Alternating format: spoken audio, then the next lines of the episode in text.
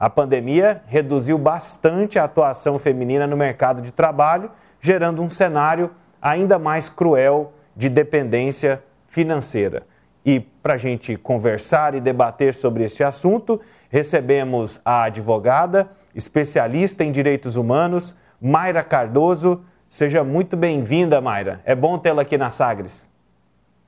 Olá, muito feliz de estar aqui, ainda mais para falar de um assunto tão relevante e importante como esse. Então, estou em plena disposição aí é, de vocês. Mayra, é Mayra ou Maíra? É Maíra, mas todo mundo chama tanto de Mayra que sabe que eu estou ah, acostumada. Ah, então eu vou falar Maíra, porque eu, eu, eu entendo perfeitamente isso. Eu falei assim, ah, devia ter perguntado antes, mas enfim, vamos lá. Maíra, Maíra. Uh, Maíra, quando a gente aborda esse tema da dependência financeira, me vem três imagens na cabeça. Mas a primeira tá. imagem é aquela da mulher que fica em casa e do homem que trabalha, né? Quais, outro, quais outros perfis a gente observa e você tem observado nessa relação, principalmente nessa relação, é, é, posso dizer assim, não vou dizer matrimonial, mas assim, essa relação doméstica, né, entre homens e mulheres, mas entre casais, onde há essa relação de domínio, de controle, onde a mulher acaba sendo é, a vítima em maior quantidade, né? Quando a gente registra. Que outros perfis a gente tem observado nessa relação? Tá, a gente tem o perfil, além é, desse que você mencionou, em relação da mulher que fica em casa e o homem que sai para trabalhar. A gente tem também a mulher que ela sai para trabalhar, mas ela não ganha o mesmo que o homem, né? Porque por mais que é, a, a, a gente tem que lembrar que o mercado de trabalho da mulher ele é muito difícil ele tem muita exploração, né? E falta de equidade salarial. Então, por mais que a mulher ela saia para trabalhar, ela não é, ela, ela não tem ali como manter o sustento da casa sozinha. Então, o, o homem a, continua sendo o provedor e ditando as regras daquela relação ali doméstica, né? Então, é, outra questão que também mencionando, assim, é, é, você colocou ali a questão da pandemia. A, a pandemia, ela escancarou a divisão sexual do trabalho porque a gente tem pesquisas que falam que no momento de isolamento social, os homens, né, a produtividade dos homens cresceu drasticamente enquanto das mulheres diminuiu muito. Isso ficou claro o quanto a mulher ela teve que se dividir na sua atividade, né? Profissional, na atividade de maternar, de ser mãe e na atividade doméstica, deixando claro como é escancarado os estereótipos de gênero.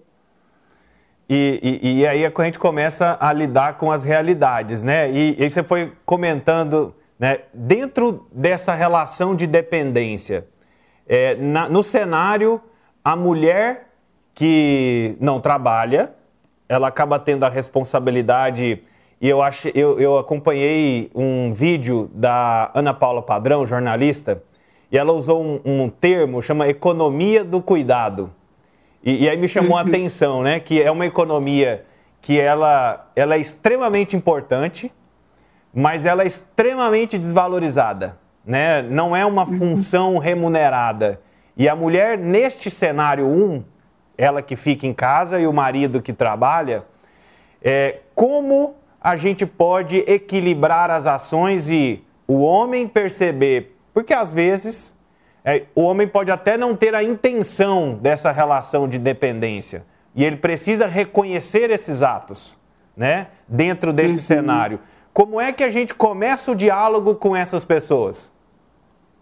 Olha, achei muito legal que você tocou nesse assunto, porque vai muito, né, de como surge essa divisão sexual do trabalho, né? A Simone de Beauvoir, no primeiro capítulo ali do, do livro do Segundo Sexo, no primeiro volume, ela conta um pouco como é que surge essa ideia de homem provedor e mulher no ambiente doméstico, porque queria até pedir licença para contar até para um maior cenário de como aconteceu isso, né? A mulher no ambiente doméstico.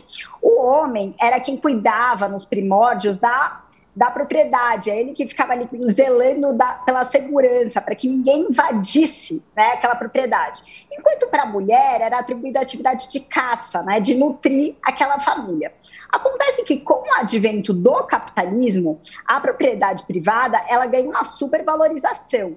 E assim se distingue a importância da atividade do homem em detrimento da mulher, porque o homem era responsável por zelar pela segurança da propriedade privada. E se a propriedade privada ela ganha ela é, esse status, a atividade da mulher ela se torna secundária. Né? Então, assim, cada vez mais, no decorrer da socialização patriarcal, o homem ficou ali o protagonista né, nessa atividade de provedor, como você mencionou, e a mulher fica ali na atividade doméstica, no âmbito privado, e o âmbito público, o, o âmbito masculino. E o que, que acontece? Em vez do Estado, na época, valorizar essa atividade feminina e remunerar da mesma forma né, do que a atividade masculina, se remunera apenas a atividade do homem que sai para trabalhar, que está no espaço público. Né? Então, ele ali se, de, se torna o defensor do capital. E qual que é o problema é, é, disso, na verdade? Né?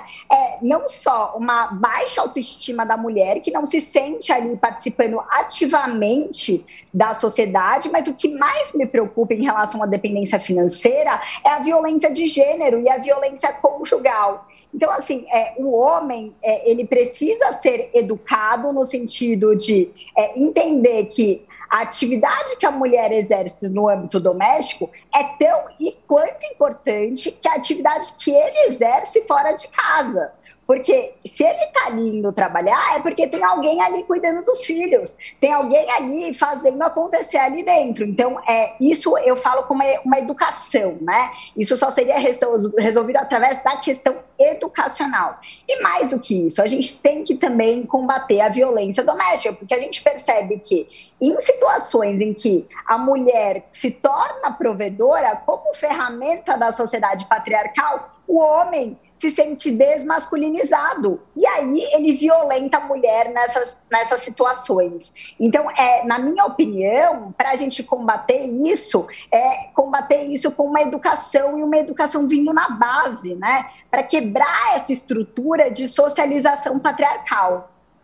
E aí, é, dentro desse de um segundo cenário, né?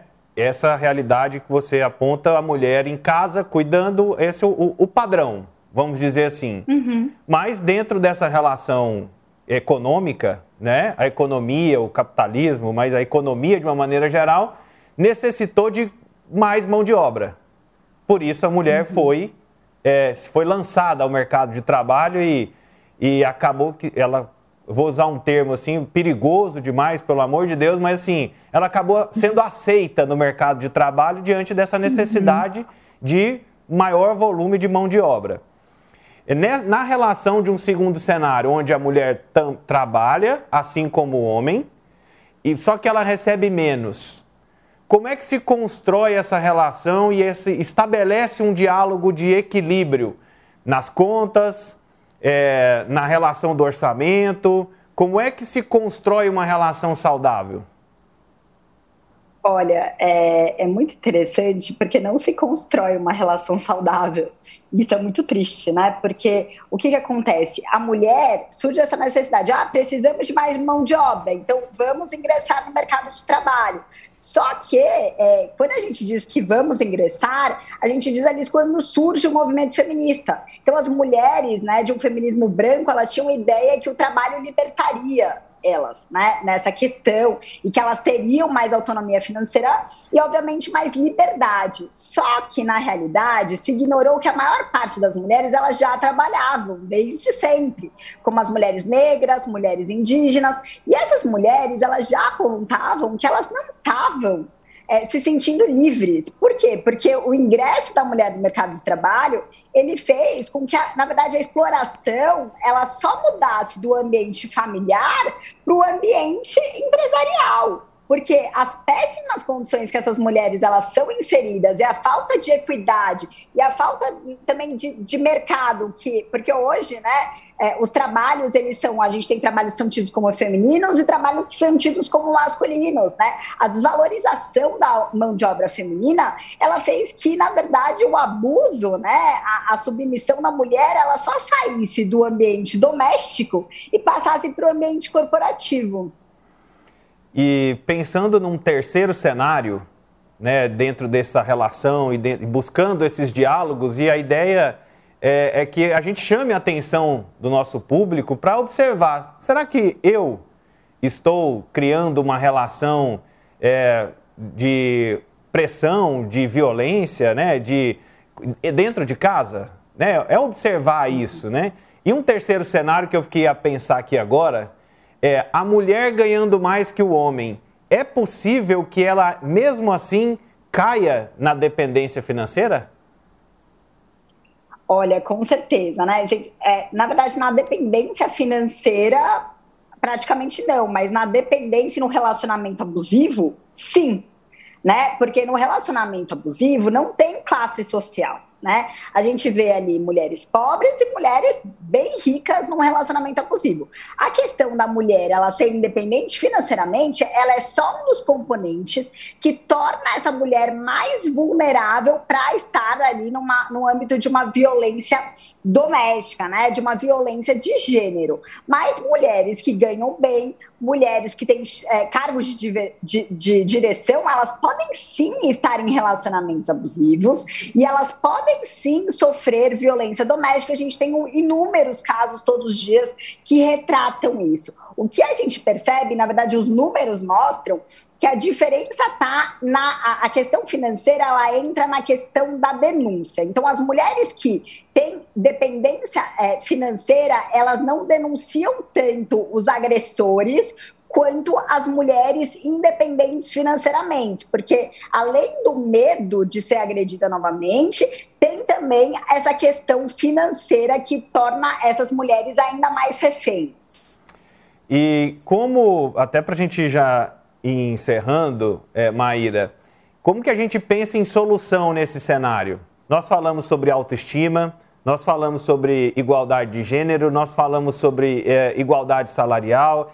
É, tem muitos dados que apontam é, que a mulher entra no empreendedorismo de necessidade. Então, é, dentro dessa relação em casa, como é que a gente, como é que pode ser dado o primeiro passo do diálogo, da construção dessa relação igual, desse, dessa é, divisão social das tarefas domésticas, vamos dizer assim? Olha, é primeiro é uma desconstrução diária, né? Tanto do homem quanto da mulher que está ali nessa relação daquilo que foi acreditado como estereótipo de gênero, né? Porque é passado desde cedo que a mulher que tem que cuidar dos filhos, a mulher que tem que lavar, passar, cozinhar. Então, assim, é, muitas vezes as mulheres é, se colocam ali fazendo essas situações é, sem antes refletir, né? E conversar. Então, trazer essa desconstrução diária dentro de casa tanto do homem quanto da mulher, para que os dois dividam né, essas tarefas de maneira igualitária, que não reforce estereótipos de gênero. Pensando em questões né, de políticas públicas, né, é, as políticas públicas, eu, eu, vejo muitas políticas públicas assim, ah, vamos capacitar mulheres.